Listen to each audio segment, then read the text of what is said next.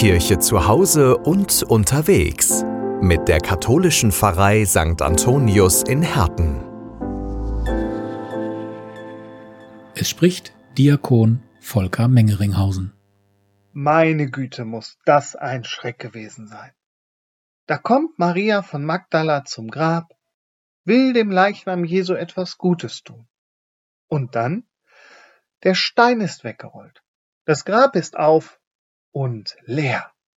Ich glaube, mich hätte das vollkommen aus den Socken gehauen. Ich wäre total entsetzt gewesen, geschockt. Und so geht es auch Maria. Sie fängt an zu weinen. Sie kann nicht verstehen, was sie dort sieht. In ihrer Trauer erkennt sie auch Jesus nicht, hält ihn für den Gärtner.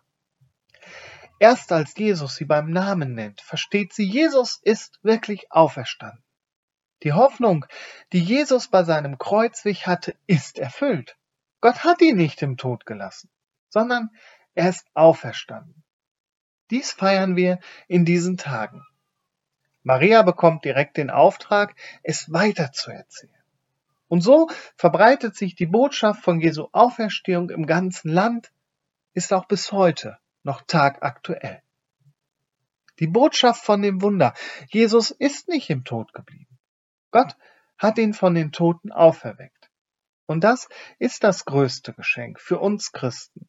Es ist mit dem Tod eben nicht alles vorbei, sondern es kommt noch mehr. In diesem Sinne frohe Ostern. Kirche zu Hause und unterwegs mit der katholischen Pfarrei St. Antonius in Herten.